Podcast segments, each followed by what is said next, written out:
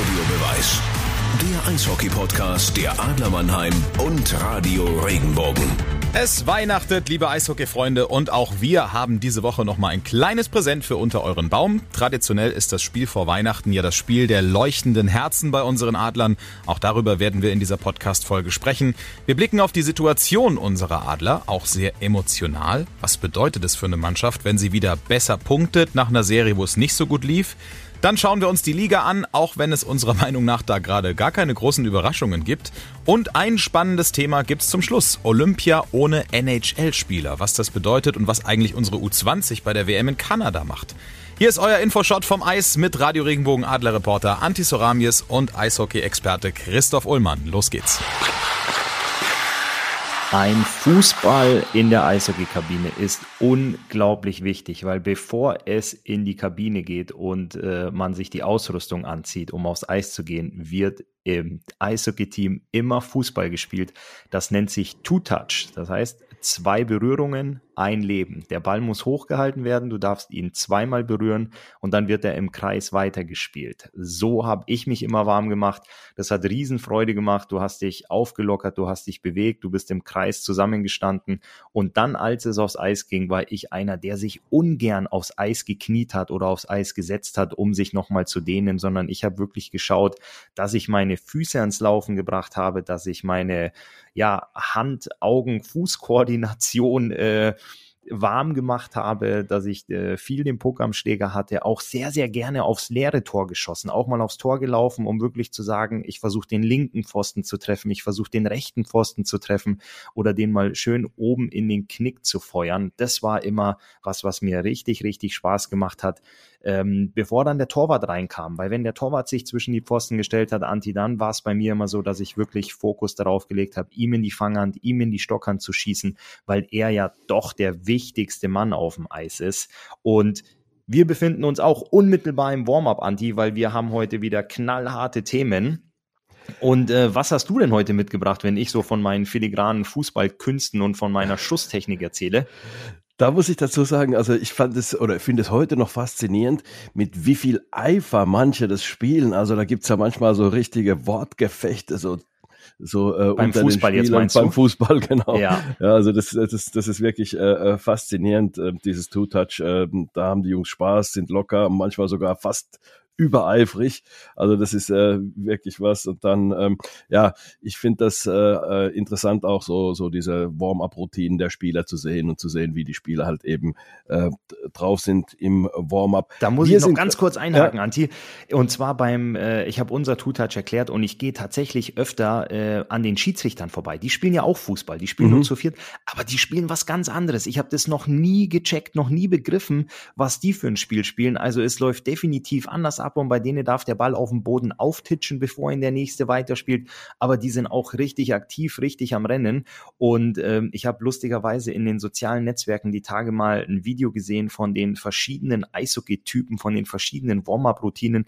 Du siehst denjenigen, der sich dehnt und stretcht. Du siehst wirklich Jungs, die vielleicht mit einer kleinen Holzkugel oder mit einem Golfball und einem Schläger mischen. Es gibt Jungs, die in Turnschuhen aufs Eis gehen und da schon die ersten Pucks abfeuern. Es gibt diejenigen, die sich ruhig in die Ecke zurückziehen. Also das war ein total lustiges Video, das war richtig klasse. Und als ich das angeschaut habe, konnte ich wirklich zu jedem, was sie da thematisiert haben, äh, mindestens fünf oder sechs Spieler zuordnen, wo ich mir gedacht habe, genau das war der Clown, der das gemacht hat auf unserer Seite damals. Das, äh, das war super. Entschuldigung, jetzt bin ich da bei dir nochmal reingegrätscht. Ja, definitiv äh, zu Recht reingegrätscht. Ähm, ja, wir ähm, müssen so eine kleine einen Übergang schaffen vom wie sich Leute äh, warm machen zu. Jetzt mache ich es ein bisschen qui mit quietschenden Reifen. Die müssen sich auch warm machen, die Jungs bei der U20 WM. Äh, da werden wir jetzt äh, später ein bisschen ähm, noch drüber sprechen im ähm, letzten Drittel. Im Übrigen auch bei Olympia gibt's neue Entwicklungen. Da werden wir auch näher drauf eingehen, ob sie so toll sind, wie du sie siehst. Ähm, das äh, werden wir noch ähm, besprechen. Und was mir aufgefallen ist, Ulle, Tore, Tore, Tore.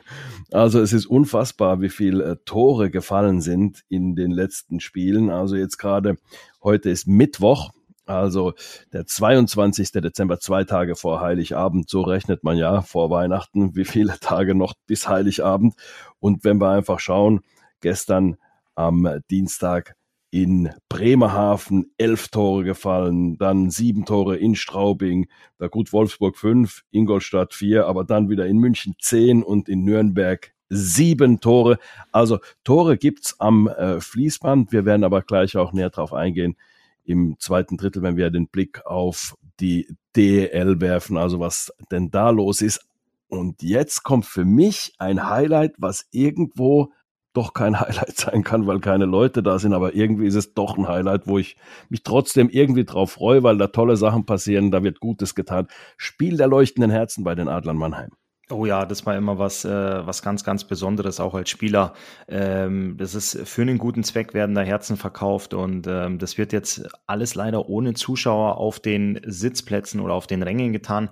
Aber trotzdem sind die Leute eifrig, die unterstützen die Aktion weiterhin jetzt schon das zweite Jahr in Folge, wo sie am Spiel der leuchtenden Herzen nicht live dabei sein können, um die Mannschaft zu unterstützen. Es geht gegen äh, die DEG, richtig?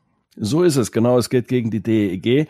Und ähm, um vielleicht, ich weiß ja, es gibt ja auch nicht nur Adler-Fans, die uns äh, zuhören, sondern es gibt ja eben auch äh, Leute von anderen Clubs, Fans von anderen Clubs, die uns zuhören, Spieler leuchten in Herzen. Also da werden 10.000 so blinkende Plastikherzen verkauft und da kann man mindestens oder sollte mindestens zwei Euro geben, kann man sich damit ein Herz erwerben und das kommt dann dem Verein Adler helfen Menschen zugute und damit, wie das man vom Namen unschwer erkennen kann. Damit wird bedürftigen Menschen geholfen über das ganze Jahr und das ist ein wichtiger Zeitpunkt, Gelder zu generieren, eben für diesen wohltätigen Verein. Und äh, das ist immer der Hammer. Also wenn die Mannschaft dann einläuft oder kurz bevor die Mannschaft einläuft, ist es ja dunkel in der Halle und dann leuchten diese ganzen Herzen, blinken die ganzen Herzen. Also das ist wirklich, ähm, sieht fantastisch aus. Da kriegt man echt Gänsehaut, auch wenn man vielleicht nicht so, so gefühlsduselig ist, kriegt man da wirklich Gänsehaut, weil es ist echt der Hammer. Und dann, ähm, ja, dann kommt die Mannschaft aufs Eis, die Trainer haben leuchtende Herzen äh, auf der Bank. Und ähm, damit, wie gesagt, dann entsteht so eine ganz besondere Stimmung, immer ausverkauft. Sofort, wenn die Karten ähm, rauskommen, also wenn die Karten verkauft werden, in den freien Verkauf kommen, dann ist das Spiel sofort ausverkauft. Also das ist unfassbar traditionell, ist das schon so. Und ähm, ja, das wird natürlich dann so äh, sein bei den Adlern, dass äh, da sind Menschen eingeladen worden, 750 dürfen ja kommen. Sind Menschen eingeladen worden, die in der Pflege arbeiten, die Besonderes leisten, gerade in der Corona-Zeit. Also das ist dann für 750 Leute dann doch möglich, äh, sich so ein Spiel dann live anzugucken, finde ich auch äh, eine tolle Sache. Und für mich der das immer so von den Rängen aussieht, ist es was ähm, Besonderes. Wie war es denn für dich als Spieler? Du erinnerst dich be bestimmt an diese besonderen Spiele. Ja, das ist äh, definitiv ein cooles Spiel. Du hast es angesprochen. Es ist kurz vor Weihnachten, es ist eine gute Stimmung. Dann äh, freut man sich natürlich über ein Heimspiel, äh, wenn man kurz vor Weihnachten oder beziehungsweise nach dem Spiel auch einen kurzen Heimweg hat. Das ist der größte sich, Vorteil für euch Spieler. Sich, äh, genau, genau. Wenn du dich dann auf die, den schönsten Tag des Jahres oder mit einem der schönsten Tage des Jahres vorbereiten kannst. Und ähm, ja, dieser, dieser es blinkt einfach überall. Es ist eine, eine super Stimmung. Das macht, äh, das motiviert, das ist cool. Und man weiß natürlich auch, dass es alles für, ein, für einen guten Zweck ist und dass die Leute da begeistert sind, dass sie da mit dabei sind, dass sie das unterstützen. Also das war schon immer eins der besonderen Spiele im Jahr, auf jeden Fall. Aber lass uns noch mal kurz einen Blick auf, auf, den, auf den Gegner werfen. Es geht für die Adler ja morgen im Spiel der leuchtenden Herzen gegen die DEG und die haben auch äh, ja die ein oder andere Weiche für die Zukunft gestellt. Und äh, dort sind Alexander Ehl und der aktuelle Topscorer Brandon O'Donnell verlängert worden ähm, in, ja, in, die, in dieser Jahre Zeit gerade. und Alexander Ehl ein sehr sehr interessanter Spieler ist ein 99er Baujahr sprich der Junge ist 22 Jahre alt ist da so still und heimlich in eine Führungsrolle bei der Düsseldorfer EG geschlüpft. Der hat in 30 Spielen bisher achtmal getroffen und elf Vorlagen gegeben. Das ist für so einen jungen Burschen schon eine ordentliche ordentliche, Zahl. Ich als Stürmer kann dann sagen, wenn du kurz vor der Weihnachtszeit äh, an der 10-Tore-Marke gekratzt hast, dann warst du richtig gut unterwegs. Dann hast du eine breite Brust gehabt, hast regelmäßig getroffen, hast dich gut gefühlt und das mit 22 Jahren, da sage ich lieber Alex, Hut ab. Äh, Finde ich auch. Also da muss man äh, ja sagen, also es gibt zwei U 23 Spieler in der Liga mit Alex Ehl eben und Tim Wohlgemuth, die eigentlich nicht wie U23 Spieler behandelt werden sollten, weil die einfach äh, ja sehr sehr äh, gut spielen, in den vorderen Reihen spielen und äh, auch eben da ihre äh, Tore beitragen und und wie gesagt nicht zu unterscheiden sind, weder von der Eiszeit noch von der Leistung noch von den Punkten von anderen Spielern. So ist es. Noch ein negativer Faktor bei auf Seiten der DEG. Marco Novak ist positiv auf äh, das Coronavirus getestet worden, fällt jetzt ähm, eine Zeit lang aus, äh, wünschen auf diesem Weg, äh, ich glaube, man sagt gar nicht gute Besserung, man sagt einfach hoffentlich eine, eine schnelle, baldige Rückkehr aufs genau. Eis und äh, milden Verlauf. Genau, und äh, dass wir so schnell wie möglich wieder zurück aufs Eis kommen, Andi, müssen wir jetzt mal schnell in die Kabine, dass die Eismaschine rauskommt und dann würde ich sagen, starten wir ins erste Drittel. Jawohl. Uli gewonnen, Andi. Ein bisschen, äh, man musste ein bisschen nachstochern, man musste ein bisschen nacharbeiten, ähm, in Kabinensprache vielleicht ein bisschen nachsitzen, sprich in die Verlängerung ähm, auf Seiten der Adler Mannheim. Aber dann hat man doch es zweimal geschafft, sich in der Overtime beziehungsweise im Shootout durchzusetzen. Ähm, was ist dein Fazit, was ist dein Resümee der letzten beiden Spiele? Also zunächst mal unglaublich wichtig, nach drei verlorenen Spielen, unglaublich wichtig, dass man gewinnt, egal wie. Und das war so ein bisschen auch der Tenor. Ähm, ich habe mit Pavel Groß gesprochen, ich habe mit ein paar Spielern gesprochen. Also die haben gesagt, okay, wir haben in ähm, Köln nicht unser allerbestes Spiel gemacht. Wir haben in Köln nicht unbedingt irgendwie äh, geglänzt, aber wir haben diese verdammten Punkte geholt. Wir haben äh, zwei Punkte geholt. Wir haben endlich wieder gewonnen. Das war so das erste, also in Köln am ähm, Freitag hat man äh, 4 zu 3 nach, ähm, äh, nach dem Shootout, also nach Penalty-Schießen gewonnen. Team Wohlgemuth hatte ähm, den entscheidenden Penalty verwandelt und dann gegen Augsburg, ja, es war, um es ganz offen und ehrlich zu sagen, und das wollen wir ja auch machen, es war ein Krampf, es war kein gutes Spiel, das war sehr, sehr aufwendig, sehr, ähm, ja irgendwo auch nicht besonders schön anzuschauen, das Spiel, aber darüber spricht auch keiner mehr. Man hat wieder gewonnen, 3 zu 2 gegen eigentlich ein Augsburg, was ein gutes äh, Auswärtsspiel gemacht hat. Und wieder Team Wohlgemut das Ganze dann entschieden, allerdings nicht im äh, Shootout, sondern dieses Mal dann in der Verlängerung mit einem äh, Tor, mit einem sehenswerten Treffer. Die Scheibe liegt dann neben dem Tor und dann geht er quasi hinter den Torhüter, also äh, neben das Tor, bisschen hinter die Grundlinie und zieht das dann über die äh, Torlinie rein, das Ding. Also das war schon sehenswert, wie Tim Wohlgemuth das gemacht hat. Im Warm-up hatten wir es noch über ihn. Er ist U23-Spieler, aber verhält sich dummerweise für den Gegner nicht wie ein U23-Spieler. Ja, das, äh, da wollte ich noch mal ganz kurz drauf eingehen äh, in, in ein, zwei Sätzen. Also ein U23-Spieler ähm, kriegt natürlich ähm, Eiszeit. Das äh, besagen ja auch die Regularien, dass du zwei von den Jungs auf dem Spielberichtsbogen stehen haben musst, ähm, was das Alter her äh, angeht. Und äh, natürlich sollen immer die Jungs aufgestellt werden, die die beste Leistung bringen. Aber diese U23-Jungs sind natürlich. Ich glaube, du hast versehentlich gesagt, eben zwei, äh, äh, drei, du hast bestimmt drei gemeint, hast für Entschuldigung, zwei ja. gemacht. Gesagt, und ja. ähm, ja, der soll natürlich die Entwicklung gefördert werden, aber Tim Wohlgemuth und auch eben der angesprochene Alex Ehl, die sind von ihrer Entwicklung oder von ihrer Leistung schon, schon so stark, dass die ähm, auch einen, einen älteren Spieler äh, verdrängen würden, verdrängen können und einfach auch in, in dieser Rolle eingesetzt werden. Aber wahrscheinlich ist es dann so, Anti, um nochmal auf unser Warm-up zurückzukommen, ähm, der Tim hat sich so gut warm gemacht. Äh, der hat so gut im Two-Touch performt und hat dann, egal was er gemacht hat, ob er sich gedehnt hat oder auf dem äh, am Eis die, die richtigen Schüsse abgefeuert angefeuert hat im Warm-up, der war dann einfach über die 60 Minuten hinaus noch so fit und so hellwach, dass er dann zweimal das Spiel zugunsten für die Adler entscheiden konnte. Definitiv, also er ist da, er ist da mit gutem Beispiel vorangegangen.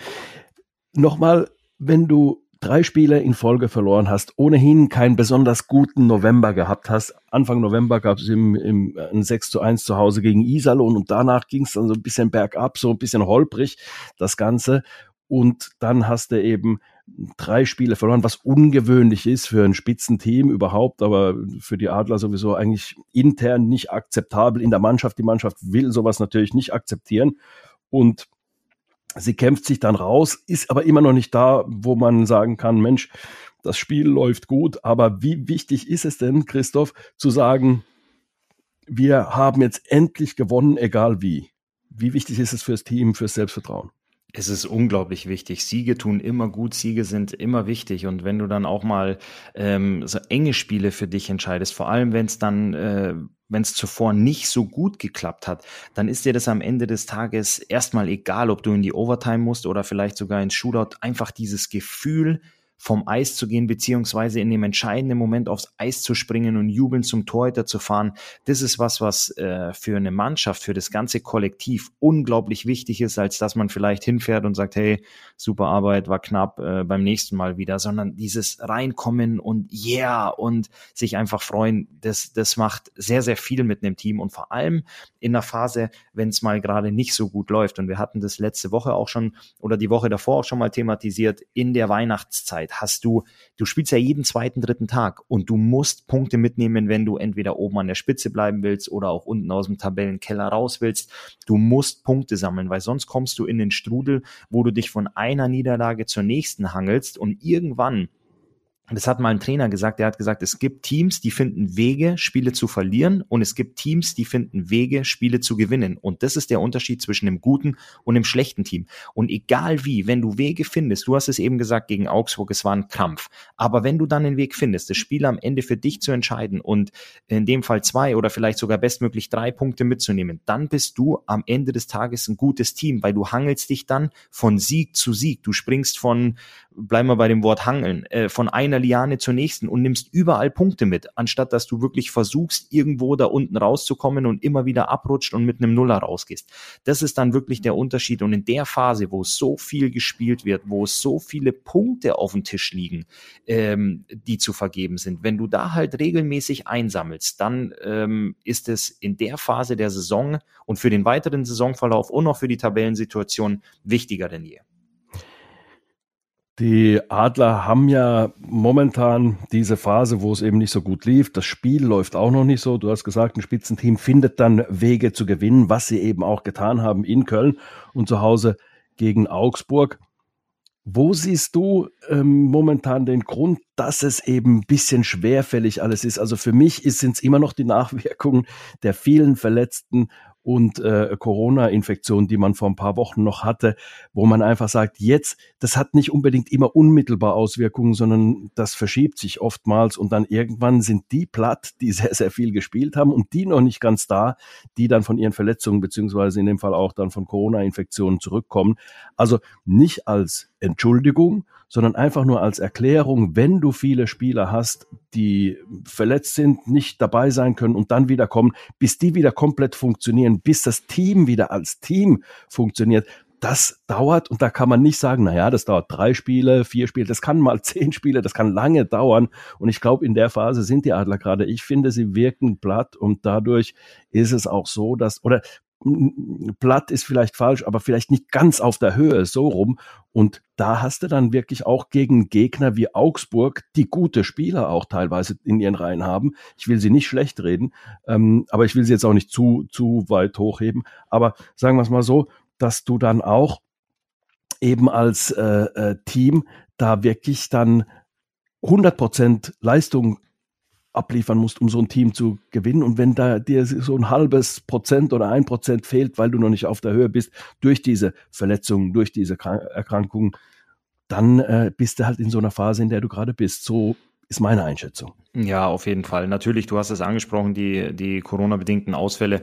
Ähm, ich vergleiche das mal mit einer, mit einer Verletzung. Ähm, vielleicht ist es jetzt, äh, ja, ich hatte, ich war bisher noch nicht äh, Corona-bedingt äh, flach gelegen, deswegen äh, kann ich das nicht wirklich beurteilen. Aber ich sage jetzt mal, wenn du ein paar Jungs hast, die ausfallen, das hast du ja in der Vergangenheit auch gehabt, ähm, weil sie eben krank waren oder verletzt waren, was auch immer, die kommen zurück. Du sagst es, es dauert eine Zeit, bis die sich wieder einfinden, bis da wieder jedes äh, Rädchen ins, ins, ins andere greift, beziehungsweise bis alle, die funktionieren sollen, ineinander greifen.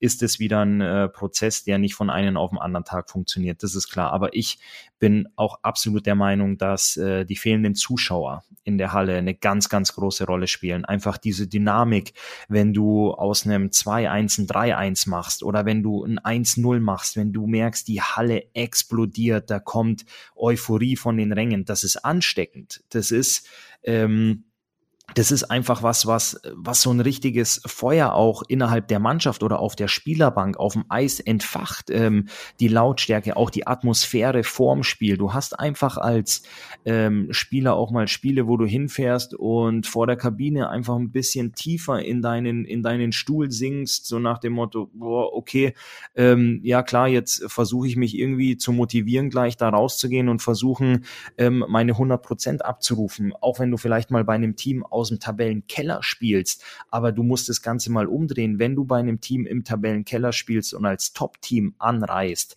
das ist für die ja das Spiel des Jahres. Das heißt, dort ist es ausverkauft, dort brennt der Baum und dann sitzt du eben nicht so eingesunken in deinem Stuhl, sondern du kriegst die Atmosphäre draußen mit. Du siehst, wie voll der Parkplatz ist. Du wirst vielleicht schon irgendwie beim, beim Warm-up ausgebuht oder was und das stichelt richtig an. Und ähm, deswegen ist es für mich ein ganz, ganz wichtiger Faktor, dass die, die Hallen leer sind oder nur minimal besucht sind, so wie es in, in NRW ist, ähm, dass da einfach nicht dieser Funke überspringt, dieser ja, diese, diese Atmosphäre, die wir alle gewohnt sind und die du als Spieler auch manchmal brauchst. Guck mal, es dreht ja, es dreht ja gar keiner durch. Es gibt ja nirgendwo irgendwo eine, eine Kurzschlussreaktion, wo einer nochmal vielleicht einen umschubst, nachdem der Schiedsrichter abgepfiffen hat, weil eben diese, dieses Feuer von den Rängen, Stimmung, diese mhm. aufgeheizte mh. Stimmung, dieses Five-Konzert, vielleicht mal eine äh, unzufrieden mit einer Schiedsrichterreaktion und bei dem einen oder anderen ähm, gibt dann so eine, so eine Kurzschussreaktion, sondern alle sind so richtig ja, professionell und drehen sich weg nach dem, nach dem Pfiff und alles. Das ist dieses, ja, du, das, das fehlt einfach von den Rängen diese Emotionen, die dann überschwappen genau. äh, von vom Spiel auf die Ränge und von den Rängen zurück und wieder äh, zurück, Spiel, wenn du ja. weißt, du mhm. bist Spitzenreiter und du lieferst äh, Top Performance bei den Heimspielen ab und auf einmal kommst du auswärts irgendwo raus und siehst, dass da 1500 oder was auch immer deiner eigenen Fans mitgereist sind. Es gibt dir noch mal einen riesen Schub, das motiviert dich und du denkst dir, jawohl, ihr seid hier, ich bin hier, dann jetzt geben wir beide Gas und das ist einfach was, ähm, wo ich auch sage, das, das fehlt absolut und deswegen bist du dann auch mal vielleicht äh, in dem Spiel ja nicht nicht ganz so angestachelt oder dir fehlen dann halt vielleicht auch mal diese diese ein zwei Prozent, die dich dann noch mal zu zu Top-Leistungen motivieren oder auch pushen oder eben zu diesem extra Schritt, auch wenn es in der Rückwärtsbewegung ist oder was auch immer. Aber ähm, da ist einfach ganz, ganz viel Feuer, was, was aktuell fehlt. Das bringt mich dazu, auf die komplette Liga zu schauen, auf die äh, komplette DEL. Das machen wir jetzt im zweiten Drittel. Bin richtig heiß gelaufen, Antje, hast gemerkt, ey. ja, wenn, wenn Zuschauer fehlen, fehlen Zuschauer. Das ja. ist halt mal so. Jetzt geht's also ins zweite Drittel. Hier auch Bulli. Hart umkämpft gewesen, gewonnen. Wenn wir auf die Liga schauen, auf die Tabelle der deutschen Eishockeyliga. Wir vergleichen also äh, immer wieder das mit unseren Einschätzungen vor der Liga und ich finde, die Tabelle nimmt immer mehr ähm, die Form an, wie wir es gesehen haben. Also große Überraschungen gibt's jetzt nicht mehr. Also wenn man wenn ich dir im Sommer gesagt hätte, kurz vor Weihnachten sind die Eisbären Erster, die Adler Zweiter, München Dritter, hättest du mit Sicherheit nicht gesagt, nee, kann nicht sein. Aber ähm, so ist es halt eben auch. Also da hat sich in dieser Spitzengruppe, da gibt's überhaupt keine Überraschung. Also ich hätte dich definitiv nicht als äh, Spinner bezeichnet in dem Fall. Und wenn du mir gesagt hättest, dass äh, Bietigheim, Schwenningen, Iserlohn, Augsburg und Krefeld ähm, die unteren fünf Tabellenplätze belegen, dann hätte ich vielleicht mal kurz ein, zwei Sekunden überlegt, aber hätte dann auch gesagt, Anti, das ist okay, ich glaube, das kann man, kann man so unterschreiben. Mhm. Wir hatten Schwenning ein kleines bisschen ähm, weiter oben gesehen, äh, eigentlich. Ach, aber Anti, lass, uns, lass uns nicht mehr über Schwenningen reden. Ich glaube, da, können wir, da können wir immer sagen, wir, wir haben, wir haben da, und ach schade, haben, aber haben, die haben sich, die, das ist wie wenn. Ich kann es immer noch nicht glauben, dass die ja, da unten sind. Ich kann es ja, nicht glauben. Aber, aber, das ist wie wenn du mit dem Reifen im Schnee stecken bleibst oder im dicken Matsch. Das bringt nichts, wenn du da weiter ja. aufs Gaspedal drückst. Der findet keinen Grip, der fährt da nicht raus. und ich glaube, das ist mit Schwenningen raus und die bleiben da unten. also ich gucke immer wieder, sind die denn dort noch da? Aber die sind da noch. Also es ist, das ist äh, äh, schon so, ähm, wenn wir uns äh, nochmal ähm, das untere Drittel angucken, der Tabelle Krefeld schließt das untere Drittel ab, so ungefähr, sagen wir mal, das sind die Plätze unterhalb der Playoff-Plätze, da ist Krefeld eigentlich schon noch dran irgendwo, also an den Straubing Tigers, die Zehnter sind. Die haben sich da ein bisschen äh, hochgearbeitet. Äh, die waren ja zwischendurch mal so in einer kleinen Krise drin, Straubing. Die hatten aber auch eben ihre verletzten und äh, kranken Spieler teilweise. Aber wenn wir uns das angucken, und jetzt ist ja Punkte pro Spiel, ist ja die Größe, mit der wir uns beschäftigen müssen. Und ähm, da ist also 1,27 bei Krefeld und 1,46 bei ähm, Straubing, das macht in absoluten Punkten, macht das, ähm, sind das äh, gerade mal drei Punkte Unterschied. Also ähm, da geht schon möglicherweise für Krefeld was, die eigentlich ganz gut performen, mich ein kleines bisschen überraschen, dich auch. Ja, definitiv. Also äh, auf jeden Fall. Ich finde es ich find's super spannend, wer sich da ähm, in, die, in die Top äh, 10 retten wird. Ähm, jetzt vor allem, ich habe es eben angesprochen, Weihnachtszeit, viele Spiele und dann auch hinsichtlich äh, bis zur Olympiapause. Und ich weiß nicht, wie viele Spiele hast du es im Kopf, wie viele Spiele noch nach der Olympiapause sind, aber du brauchst dir in der Olympiapause nicht einreden in der Kabine, jetzt krempeln wir uns die Ärmel hoch und legen Endspurt hin, weil wenn du bis dahin nicht im Vollsprint bist, dann äh, brauchst du dich auch nicht mehr über einen Endspurt Endspurt unterhalten ähm, oder einen Schlusssprint. Also du musst wirklich gucken, ähm, dass du dich da irgendwo auf die 10 rettest. Und äh, da sind aktuell die Straubing Tigers, davor die Nürnberg Ice Tigers. Und das wird für mich sehr, sehr spannend zu sehen, weil die oberen sechs, glaube ich, die, die hauen dir dann irgendwo ab. Ähm, da wird vielleicht ähm, mit Ingolstadt ist auf fünf, die Haie auf sechs. Ähm, und dann kommt Bremerhaven, Düsseldorf. Die werden sich da irgendwo noch so ein bisschen streiten, wer dann die erste Playoff-Runde, sprich die Pre-Playoff-Phase umgehen kann. Ähm, aber ja, gut. Und alles, was dann, was dann da drunter kommt, das wird, äh, das wird knackig und hart. Vor allem äh, haben wir ja auch den, den Abstieg dieses Jahr. Und mhm. ähm, ich habe es angesprochen, Schwenningen, der Reifen dreht sich in der Matschpfütze und dreht sich und dreht sich und kommt nicht vorwärts. Ähm, Bietigheim ich glaube, da sind wir uns einig mit einem Punkt pro Spiel. Das ist, das ist eindeutig zu wenig. Ja, um wen ich ja. mir aber Sorgen mache, um wen ich mir wirklich Sorgen mache, ähm, sind die Iserlohn Roosters mhm. vom Seiler See. Weil wenn man überlegt, was, äh, was die eingekauft haben, ähm, wir haben, ich habe ja schon mal gesagt, ich bin ja ein Riesenfan von, von Torhütern und wenn du zwei starke Männer hast, dann hast du auch eine Chance, äh, gut in der Liga mitzuspielen. Und du hast mit Andi Jennecke und Hannibal Weizmann zwei, wirklich zwei, zwei Top-Jungs und hast auf der Position sogar noch nicht mal eine Ausländerlizenz Fans verblasen. Und dann hast du mit, mit Luke Adam, mit Foucault, du hast ja top Jungs verpflichtet. Du hast ja wirklich, du hast äh, Simon Sesemski, mit dem ich gespielt habe, der in Augsburg die letzten Jahre auch super performt hat. Du hast ja wirklich einen tollen Kader und du bist mhm. aktuell 13. Du bist drittletzter mhm. mit 1,103 Punkten. Du hast dich schon von deinem Co-Trainer getrennt. Du hast letztes Jahr mit Brad Tepper einen ehemaligen Spieler übernommen, der zuvor kurz äh, als Interimslösung gearbeitet hat. Sprich, ähm, auf der Seite vor allem was die aktuelle Tabellensituation angeht, einen Mann, der wenig Erfahrung auf dem, auf dem Trainerposten hat, auf dem Trainerstuhl hat. Und jetzt hast du auf der Co-Trainer-Position nochmal nachgelegt und zwar wieder mit einem alten Bekannten, Jamie Bartmann. Ich habe für ihn mhm. in, äh, in Augsburg gespielt. Er war dieses Jahr komplett vereinslos. Das letzte Jahr oder das Jahr zuvor auch als Co-Trainer bei den, bei den Augsburger Panthern gearbeitet, der jetzt auch schon jahrelang in, äh, zuvor in Iserlohn war. Und du holst dir da ja einen alten Bekannten rein, der die Strukturen kennt. Jetzt möchte ich dich mal fragen, Anti, es gibt ja da viele Phrasen, viele Sprichwörter, wo du sagst, ja, alte Besen kehren gut, also in Form von, der kennt die Struktur, der kennt das Team, der kennt das Umfeld. Das ist ist der richtige Mann. Ähm, und dann kannst du natürlich aber auch sagen, ja, aufgewärmter Kuchen schmeckt leider nicht. Ähm, oder ist es dann so, dass du sagst, du hättest vielleicht jemanden holen sollen, der dir frischen Wind reinbringt, äh, der nicht noch seine alten Pantoffeln da stehen hat von früher, ähm, sondern wirklich jemanden, der der, der, der da hilft? Oder wie beurteilst du die Situation am Seilersee? Also ich glaube, man muss sich für einen Weg entscheiden. Also ob man jetzt sagt, wir wollen neuen Impuls, wie du sagst, neue, frischen Wind reinbringen, neue Ideen, oder wir wollen ähm, was Vertrautes, jemanden, der uns einen bestimmten Halt gibt. Und da ist ähm, natürlich Jamie Bartmann, also wenn ich an den Co-Trainer denke in der äh, äh in der DEL, dann fällt mir fast als erster Jamie Bartmann ein. Das ist der ge äh, geborene Co-Trainer. Also er hat wenig äh, Posten gehabt, wo er der Cheftrainer war. Also er war immer äh, als, als Co-Trainer in Erscheinung getreten. Ich glaube, dass der, der der Mannschaft sehr viel Halt geben kann, weil er sehr viel Erfahrung hat und das äh, mit reinbringen kann, die Liga gut kennt.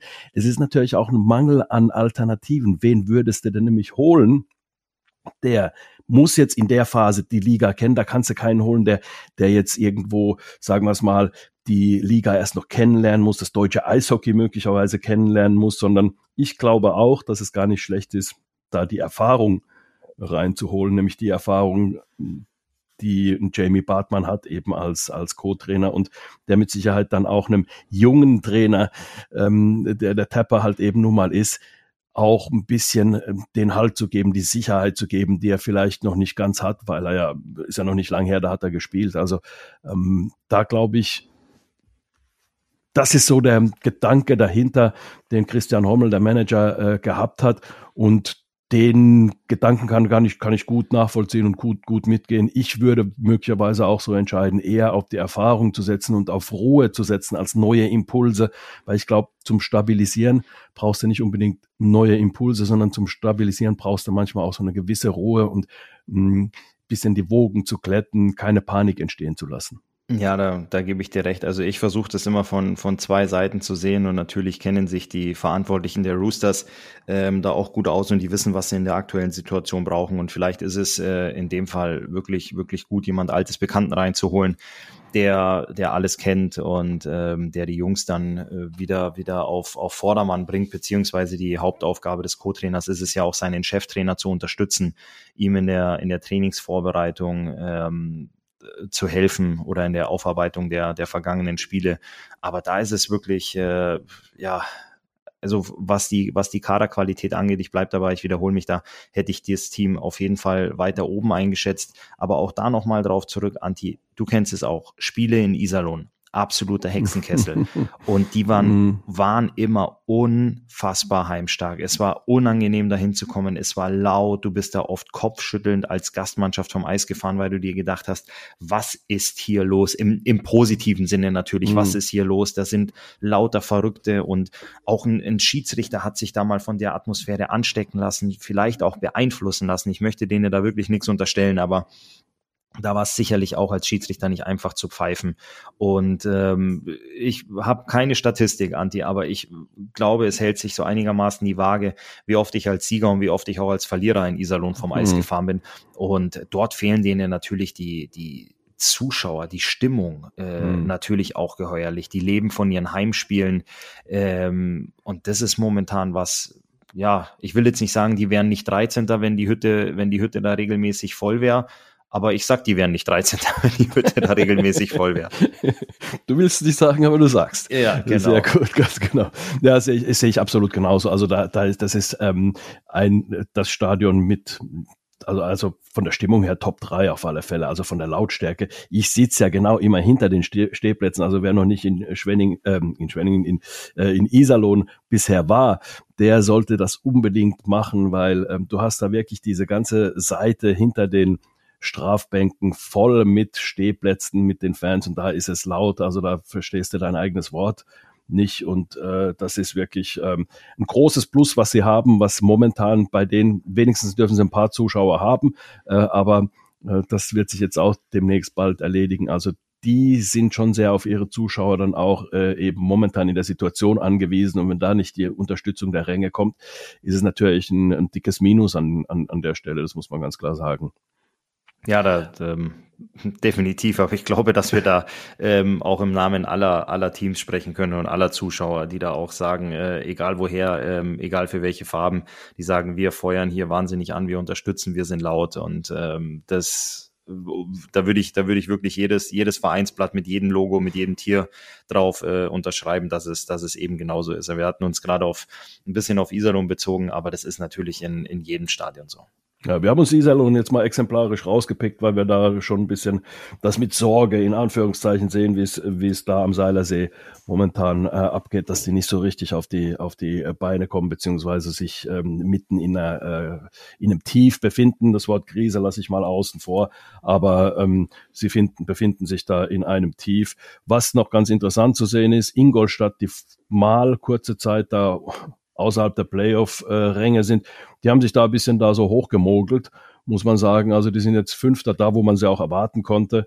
Ähm, die haben sich da irgendwie so mehr oder weniger, wie soll ich sagen, so still und leise, heimlich da hochgearbeitet, ähm, mit äh, gestern wieder gegen Düsseldorf gewonnen. Und dazu muss man vielleicht auch sagen, Düsseldorf ja der nächste Gegner der Adler, wenn wir uns ähm, den Spieltag morgen eben am 23. angucken, die ähm, Düsseldorfer momentan ersatzgeschwächt, wie man im Fußball sagen würde. Bei, mm, de, beim Eishockey sagt man äh, mit einer kurzen Bank. Also die spielen mit ähm, fünf Verteidigern und haben äh, gerade mal dann im, in der äh, vierten Reihe haben sie zwei, zwei Spieler, äh, die da noch auftauchen. Also die haben sechs Siege in Folge gehabt, jetzt gegen Ingolstadt äh, 1 zu 3 verloren in Ingolstadt und dann mit einer kurzen Bank gegen die Adler, die momentan dabei sind, sich aus einem Tief rauszuarbeiten. Also ich glaube, das sollte ein unglaublich ähm, intensives und interessantes Spiel werden.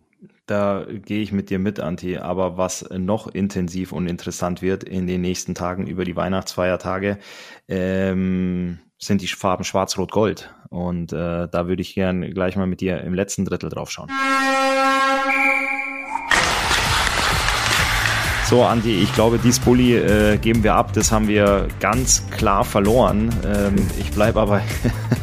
Ich möchte nämlich mit dir erstmal auf das äh, Thema Olympia blicken, bevor wir dann gleich äh, die von mir angeteaserten schwarz-rot-goldenen U20-Jungs in den Fokus nehmen.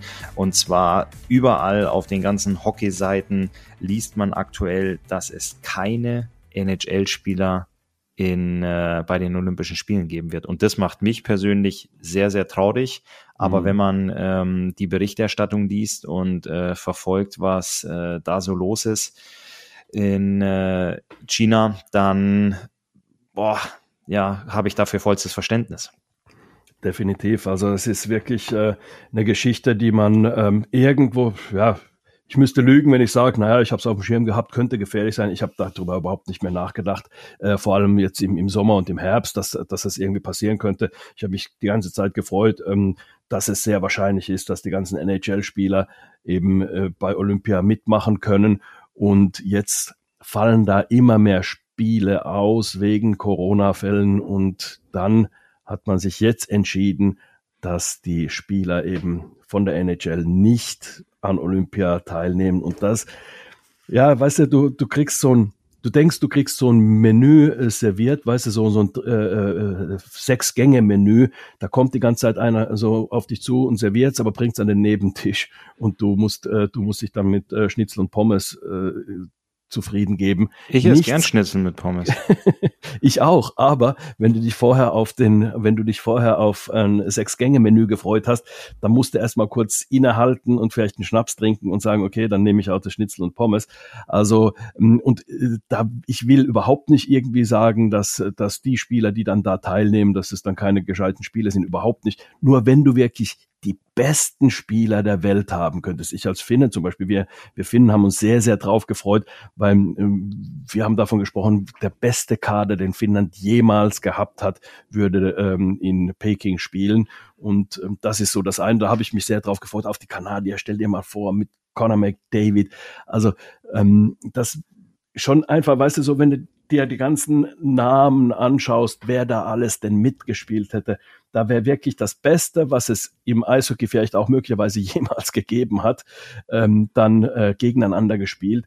Das wäre schon was gewesen und da habe ich mich drauf gefreut. Ich freue mich trotzdem auf die Olympischen Spiele, weil ich glaube, dann ähm, ist es wieder ein bisschen offener das Ganze. Und ich glaube, dass es da auch den einen oder anderen Spieler gibt äh, in jedem Land, der sagt, Mensch, oh, wenn die NHLer nicht dabei sind, dann kann ich es ja doch schaffen, in, bei Olympia mitzumachen. Und das ist natürlich auch ein Highlight für jeden, jeden Sportler, logischerweise. Jetzt bezahle ich auch gerne fünf Euro ins Phrasenschwein. Ähm, aber das ist ja klar, dass es ein Highlight ist für, für, für jeden Sportler, äh, bei den Olympischen Spielen mitzumachen.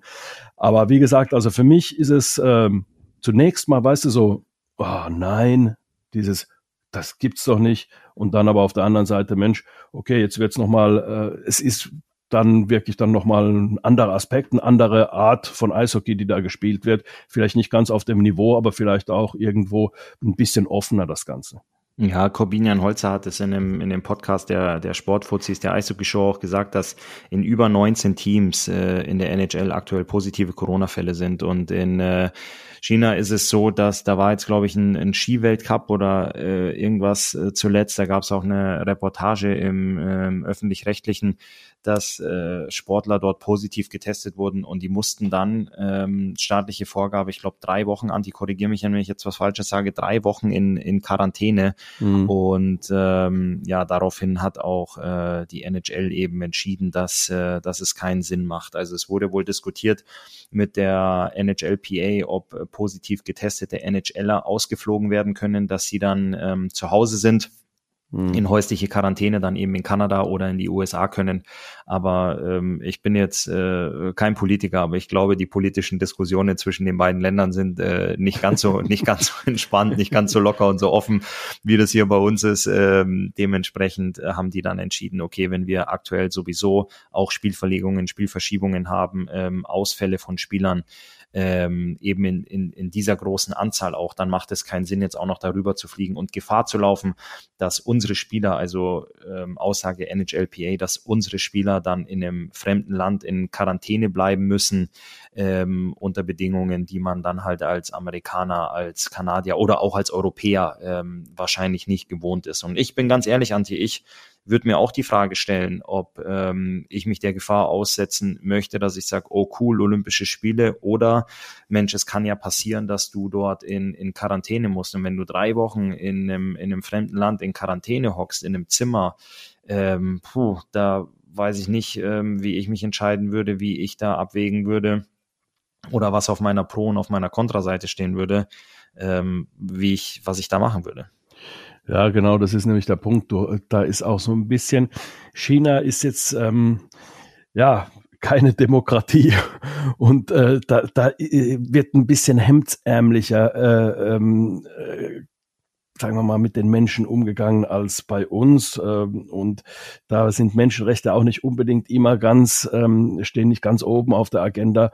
Und da muss man dann auch schauen, also in, in so einer unsicheren Situation, in so eine unsichere ähm, in so einer unsicheren Zeit, weil wenn Olympia anfängt, kann ja trotzdem diese Dynamik der, der, der Pandemie kann sich ja da komplett ändern. Dann kann es ja tatsächlich sein, dass du dann plötzlich irgendwelche Quarantänezeiten hast von drei Wochen, wie du gesagt hast, 21 Tage, wo du in, irgendwo in China bist, nicht ausfliegen kannst, überhaupt keine Ahnung hast, wie es denn weitergeht. Und das sind schon ähm, Sachen, wo du dann auch sagen musst, zu Recht zumindest drüber nachdenken, was möchte ich, du musst den Extremfall musst du auch immer einkalkulieren. Klar, du kannst mit dem, mit dem Gedanken hingehen und sagen, na, es wird schon nichts passieren, aber wenn du dann einer der bist, die positiv sind und dann in diese Quarantänemühle da rein musst, auch in ein Hotel, da gibt's extra ein Quarantänehotel, was jetzt nicht den Standard unbedingt hat. 17 Quadratmeter habe ich gehört, ist das Zimmer groß. Genau. Und das ist genau. der, der Top-NHL-Star wahrscheinlich äh, so auch nicht gewohnt. Ne? So, so, so groß ist nicht mal seine Gästetoilette zu Hause. Ja, wahrscheinlich. Und, und äh, brechen wir das mal auf die Liga runter. Jetzt äh, fliegt da Nöbels, Pföderl, äh, Plachter, Wohlgemut,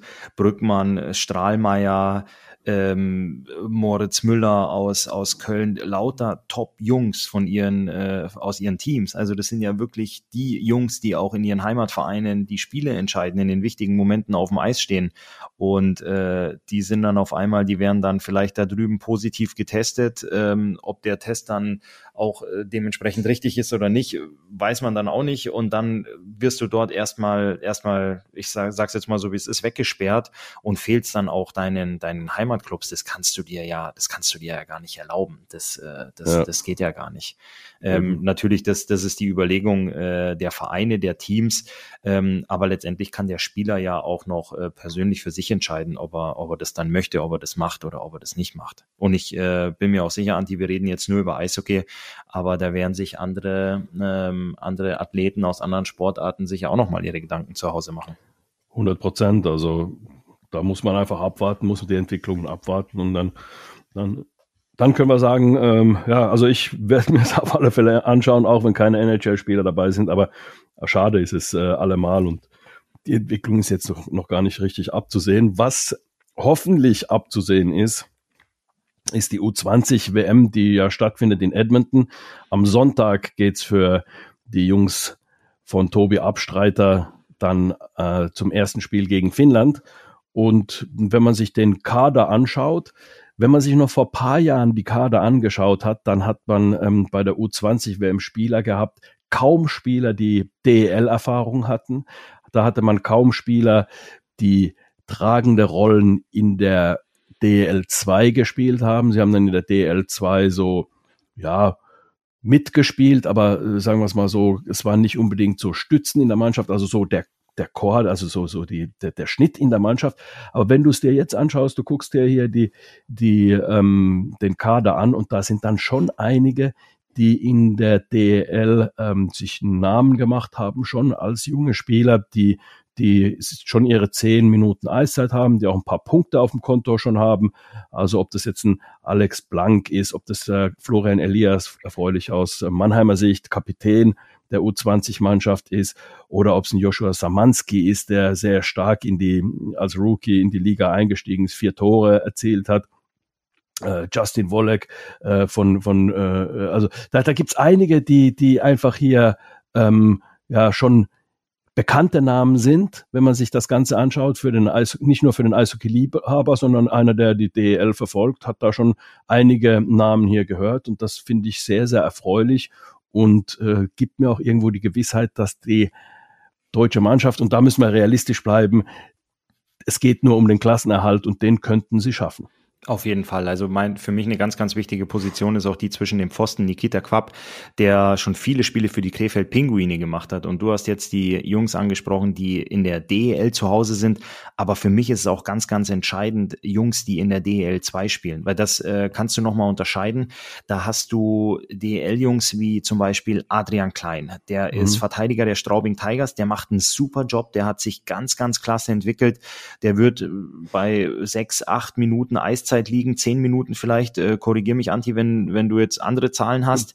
Ja, ähm, bisschen unter zehn Minuten. Also. Ja, bisschen unter zehn Minuten. Aber du hast natürlich auch die Jungs, die in der, in der DEL 2 spielen und dort natürlich eine wirklich tragende Rolle. Jussi Petersen spielt bei den Dresdner Eislöwen. Äh, Yannick Burkhardt in Kaufbeuren, das sind halt Jungs, die dann schon in ganz andere Rollen geschmissen werden, die dann mhm. wesentlich mehr Eiszeit haben. Und in solchen Spielen braucht Tobi Abstreiter ja seine Jungs. Das heißt, im mhm. DEB-Team, in ihrem Jahrgang, kriegen sie dann nicht sechs bis acht Minuten Eiszeit, sondern da kriegen sie 14, 15, 16 Minuten Eiszeit. Und wenn du aber Jungs hast, die das aus ihren Heimatvereinen in ihrer Rolle gewohnt sind, dann auch im letzten Drittel, die letzten zehn Minuten oder die letzten fünf Minuten bei einem Ein-Tor-Rückstand Rückstand oder vielleicht bei einer knappen Führung auf dem Eis zu sein. Das ist dann entscheidend für einen Tobi Abstreiter bei der U20-WM, solche Jungs zu haben, die solche Rollen gewohnt sind aus dem Tagesgeschäft und die auch sich in ihrer Rolle wohlfühlen und nicht da draußen stehen und sagen, oh, das Bulli bitte nicht verlieren, bitte nicht verlieren, bitte nicht verlieren, sondern du brauchst einen, der da hingeht und sagt, das gewinne ich jetzt. Und das ist ja äh, vom Kopf her eine, eine komplett andere Einstellung, ähm, die dir am Ende des Tages äh, ja Sieg oder Niederlage bringen kann. Und wenn wir über Special Teams sprechen, die ja auch äh, ist jetzt auch eine Binsenweisheit, aber halt eben auch wichtig sind äh, bei Eishockeyspielen oftmals die Special Teams eben auch dann die Spiele entscheiden du kannst ja nicht diese äh, Spieler haben, die dann, wenn du, äh, die, die noch nie Überzahl gespielt haben, Unterzahl gespielt haben in ihren Clubs und dann plötzlich wirfst du sie da rein. Wie soll denn so eine Überzahl funktionieren? Wie soll denn das Unterzahlspiel strukturiert sein?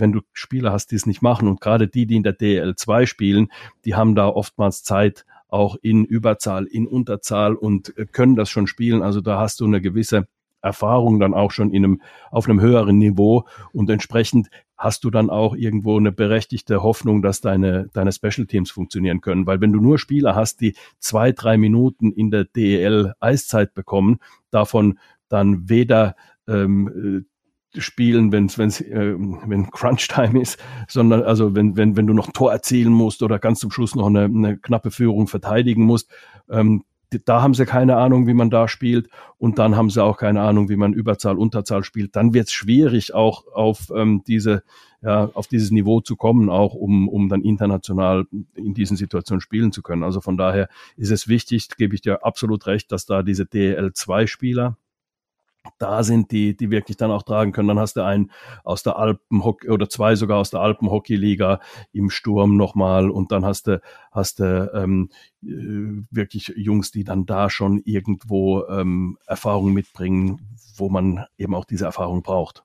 Und äh, Erfahrung ist nicht alles im, im Sport, sondern Vorbereitung ist auch ganz, ganz wichtig. Und da hakt es ein bisschen. Ähm, mhm. Ist aber dem geschuldet, dass die Spiele abgesagt wurden. Jetzt dürfen die, also es standen Vorbereitungsspiele gegen Russland und die Schweiz auf dem Programm, ähm, wo ich ja ein bisschen augenzwinkernd und ein bisschen grinsend äh, über so ein Testspiel gegen Russland äh, auch mal einen Satz mhm. verlieren will, ob das gut ist für die Vorbereitung beziehungsweise für Selbstbewusstsein sei dahingestellt. Da würde ich sogar sagen, positiv, dass das abgesagt wurde.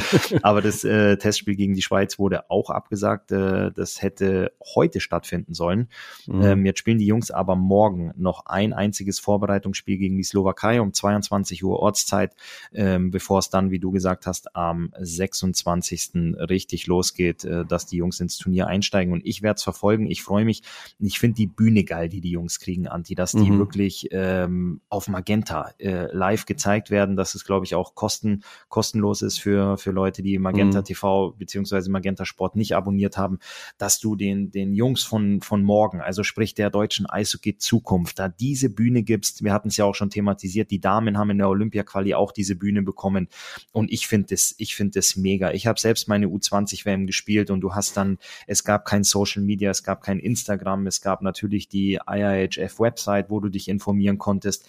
Aber dass du jetzt wirklich alle Mamas, alle Papas können zu Hause sich nachts den Wecker stellen oder länger wach bleiben und ihre Jungs äh, anfeuern, ihren Jungs die Daumen drücken. Die Heimatvereine werden das alle reposten, was ihre Jungs da drüben machen und dass du so eine Bühne kriegst, also wirklich sensationell, phänomenal auch. Äh, da muss da muss ich wirklich sagen, vielen, vielen Dank an die, die das umsetzen, die das möglich mhm. machen. Das ist echt, äh, das ist echt genial. Das ist was, ähm, was du ein einziges Mal erleben kannst, auch in deiner jungen, jungen Sportkarriere. Viele Jungs arbeiten darauf hin, ähm, bei diesem Turnier dabei zu sein und dass das jetzt wirklich auch dann überall hin übertragen wird. Jeder das sehen kann, du das festhalten kannst, wenn du vielleicht ein Tor erzielst, einen wichtigen Block machst äh, oder auch eine Strafe nimmst oder was auch immer, aber dass du dir das alles nochmal angucken kannst. Mhm. Ähm, das sind Bilder für die Ewigkeit. Das finde ich cool definitiv. Und dann hast du auch, äh, wenn du, und da will ich jeden ermutigen, da sich die ähm, Spiele anzuschauen. Du hast, wenn du dir die US-amerikanische Mannschaft anschaust, da sind nur zwei Jungs, die nicht gedraftet sind.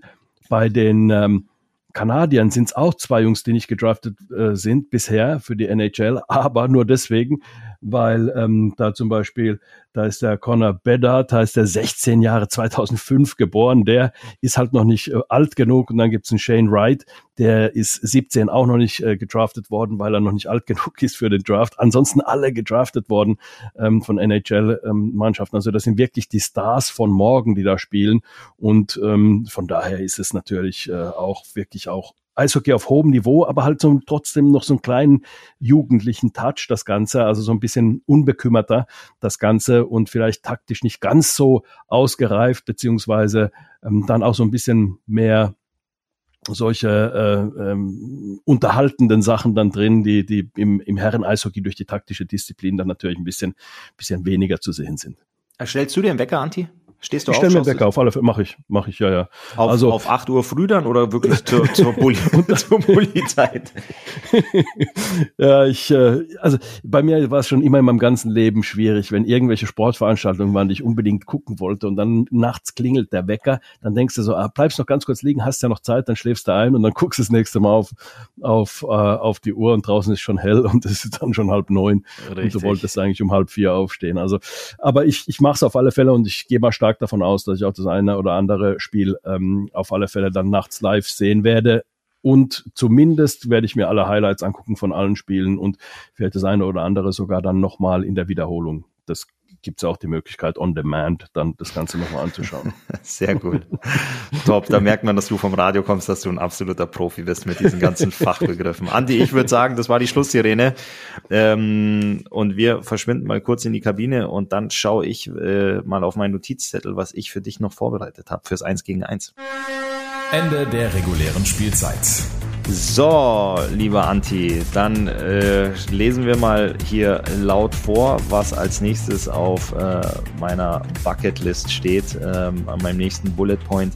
Ich möchte dich da jetzt nicht in die, in die Enge treiben oder in die Zwickmühle treiben. Du äh, kannst auch bitte jeden Namen wegpiepsen. Aber du bist natürlich schon sehr, sehr lange an der Mannschaft dran.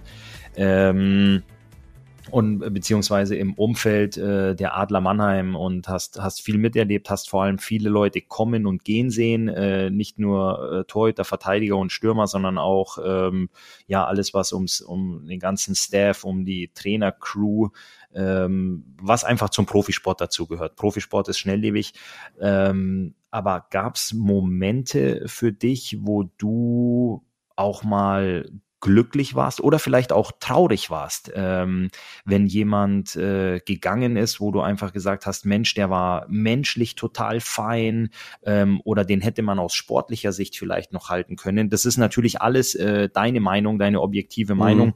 Ein Verein entscheidet ja dann immer äh, zugunsten des Vereins oder vielleicht auch aus wirtschaftlicher Sicht. Aber ähm, mal, wo du wirklich sagst, ach, das finde ich jetzt schade, dass der aufhört oder schade, dass der zum Liga-Konkurrenten gewechselt ist. Vielleicht aber auch andersrum, dass du gesagt hast, um Gottes Willen, wie kann man diese Personalie nochmal zwei Jahre verlängern? Oder auch, dass du mal eine Nachricht gekriegt hast, dass jemand entlassen wurde oder ähm, es sind ja auch schon mal Spieler unter der Saison gegangen worden, wo du gesagt hast, boah, Gott sei Dank. Alles wirklich deine persönliche Meinung und du musst auch äh, keinen Namen ähm, dazu sagen, aber ich bin mir sicher, dass du diese Momente hattest. Ähm, vielleicht kannst du ja über jemanden erzählen, wo du dich gefreut hast, dass er kam oder dass er verlängert hat. Also ich habe mich ähm, darüber gefreut, äh, dass er kam, weil ich hatte ihn ähm, kennengelernt, als er in die DL kam, Anfang der 2000er Jahre. Und ähm, mit dem habe ich mich immer unterhalten, wenn die bei den Adlern gespielt haben, damals noch im Friedrichspark gespielt haben. Und wir haben uns da so kennengelernt und ähm, haben, haben uns immer gefreut, wenn wir uns gesehen haben. Und dann hieß es plötzlich, er kommt nach Mannheim zur ersten Arena-Saison. Da habe ich dann gedacht, Mensch, da freue ich mich wirklich drauf. Und dann habe ich ihm dann auch noch geholfen, die deutsche Staatsangehörigkeit zu bekommen, weil er als EU-Bürger natürlich ähm, acht Jahre in Deutschland arbeiten musste, um die deutsche Staatsangehörigkeit zu bekommen. Und das hat er getan. Ich habe mich mit ihm dann hingesetzt und wir haben tatsächlich, also Deutsch mussten wir gar nicht so lernen, weil Deutsch konnte eigentlich äh, gut mit bayerischem Einschlag ähm, und hat dann Staatsbürgerkunde, sage ich mal, mit mir gepaukt. Also das war schon interessant ähm, und, und auch hat äh, brutal Spaß gemacht. Er saß immer bei uns hier am, am Küchentisch und hat dann äh, mit mir zusammen dann über über das Wahlsystem in Deutschland, wie ist der Bundestag aufgebaut, Bundesrat, was sind da die Unterschiede, das Verfassungsgericht und, und, und. Also diese Sachen alles, hat er alles drauf gehabt. Und die Rede ist von Ilpo Kauhanen. Also das war, äh, wir sind wirklich gute Freunde heute noch. Und ähm, wir sind dann natürlich umso engere Freunde geworden, als er dann nach äh, Mannheim dann auch kam, damals zur Saison 05, 06 und entsprechend traurig war ich auch. Oder ja, traurig ist vielleicht das falsche Wort, weil ich weiß auch, dass es, äh, dass es eben gar nicht darauf ankommt, wie man sich versteht, sondern was eben der Club vorhat. Und da gibt's dann einfach dann die Situation, man muss auch wissen, man geht auch wieder auseinander und das war halt eben dann der Fall. Ilpo ist dann nach drei Jahren gegangen und das war dann schon irgendwo was, wo ich sage, Mensch, das hat schon ein bisschen ja, geschmerzt und ähm, aber wie gesagt, man kann ja immer noch in Kontakt bleiben. Aber das ist so, glaube ich, auch das, was was äh, für die Profis. Das ist also, ich habe das ja auch immer erlebt. Du hast ja immer immer so eine, du hast eine besondere Bindung zu, zu Spielern, gerade die 07er Mannschaft damals, die, zu der habe ich irgendwie eine ganz besondere Bindung gehabt. Ich weiß nicht warum. Wahrscheinlich, weil die meisten so in meinem Alter waren. Das waren so alles so, ich bin ja 72 geboren, die waren alle dann so, sagen wir mal, so äh, in den 70er Jahren noch geboren und ähm, das ist dann irgendwo noch die, diese Generation gewesen oder nicht alle, du warst ja damals auch dabei, du bist ja etwas über 80 geboren. Und ähm, ja, da hast du halt viele Spieler so, die in deinem Alter sind und, und da hast du natürlich vielleicht die beste Bindung früher in den Ende 90er Jahren. Da waren die Spieler halt deutlich älter als ich. Die waren dann halt irgendwie schon vier, fünf, sechs Jahre äh, älter als ich. Und das hast du dann halt auch schon gemerkt. Und ähm, ja, das war so, so hauptsächlich so. Also bei Ilpo Kauhanen war es, war es äh, schön, dass er gekommen ist. Da habe ich mich sehr drauf gefreut und ähm, fand es sehr traurig, als er gegangen ist. Auch bei Jeff Shantz damals, mit dem ich mich sehr, sehr gut verstanden habe aus der 07er Mannschaft. Der ist dann nach Klagenfurt gegangen, hat da, ist dann dort nochmal Meister geworden. Da habe ich auch gesagt, den hätte man vielleicht auch nochmal halten können, auch sportlich gesehen, weil er, weil es einer der großen Leader war, die es gab äh, bei den Adlern Mannheim. Und die Adler haben ja viele Leader in der Kabine gehabt. Hm, um jetzt einen ganz schlechten Gag zu machen, viele Lieder gesungen. Hahaha. ähm, oh je. Wir kommen zum Ende. Ja. nee, also viele Lieder in der Kabine gehabt. Und ähm, ja, ist, äh, aber Chance fand ich, äh, war ein außergewöhnlicher Spieler, weil er nämlich auf so einem hohen Niveau gespielt hat, ohne so ein, so ein äh, fancy Zocker zu sein, wo man sagt, wow, guck mal, sondern der hat so viele Sachen gut gemacht auf dem Eis. Das hat mir richtig gut gefallen. Und auch menschlich, wie gesagt, das waren vielleicht so, so zwei. Aber dann, da gibt's zig Jungs, wo ich wirklich gedacht habe, Mensch, die hättest du vielleicht ein Jahr noch halten können oder warum hast du die überhaupt geholt? Und ähm, dann auch, äh, wie gesagt, dann, dann diese Jungs, die, die, wo es menschlich einfach irgendwo, wo man sich super verstanden hat. Und dann muss ich sagen, wo ich mich auch gefreut habe, als jetzt ein paar Finnen gekommen sind, weil das ist einfach, einfach auch schön, äh, mit den Finnen ein bisschen was zu tun zu haben, mit denen sich ähm, in meiner Muttersprache unterhalten zu können und einfach so auch ein bisschen anderes sportliches Element da, äh, eishockeytechnisches Element da in, ins Spiel der Adler reinzubekommen. Also diese nordische Ausbildung, die ist, die ist nochmal, die spielen halt ein kleines bisschen anders als jetzt die Nordamerikaner. Das, das glaube ich dir, Anti. Ich finde es auch gut, dass du das äh, Ganze so äh, taktisch klug umgangen bist, von Leuten zu sprechen, wo du die Faust in der Tasche geballt hast, um zu jubeln, als die endlich, als die endlich vom Hof gefahren sind. Aber ich glaube, dass das ganz menschlich ist, dass man, äh, ich formuliere es mal so, wie es wahrscheinlich oft im Kreise der Familie ist. Man freut sich, wenn sie kommen und man freut sich, wenn sie gehen. In dem Sinne, Anti, dann gehen wir auch für heute und äh, freuen uns auf die Weihnachtstage. Ich wünsche dir äh, ganz, ganz frohe Weihnachten. Ich wünsche dir schöne Festtage. Ähm, du bist ähm, sehr wahrscheinlich beim Spiel der leuchtenden Herzen als einer der ganz, ganz wenigen in der Halle mit dabei. Mhm. Und ähm, ja, dann wünsche ich dir einen schönen, schönen heiligen Abend mit deiner Familie und freue mich, wenn wir uns äh, die nächsten Tage hören. Es gibt viel zu quatschen, es gibt viel zu gucken. Wir werden dann natürlich äh, über die U20 reden und auch die Lage der Liga und äh, den Reifendruck der Schwenninger Wild Wings überprüfen, wenn sie weiter, wenn sich weiterhin oh, der, der Reifen durchdreht. Wir werden aber gucken, ob er vielleicht kriegt er ja doch äh, irgendwo Haftung und, und kommt da raus. So machen wir es. Also dir auch äh, tolle Weihnachten, schöne Weihnachten, friedvolles Fest und ähm, wir sehen und hören uns. Ciao. Ja, da kann ich mich nur anschließen. Frohes Fest euch, schöne Feiertage und wir hören uns dann danach wieder zu einer neuen Folge Audiobeweis, der Eishockey-Podcast der Adler Mannheim und Radio Regenbogen. Falls ihr es noch nicht getan habt, beschenkt auch uns vielleicht zu Weihnachten mit einem Like, abonniert diesen Podcast und schreibt was Schönes bei Social Media, dass wir wissen, was euch interessiert und was ihr vielleicht beim nächsten Mal gerne hören würdet. Bis dahin, macht's gut.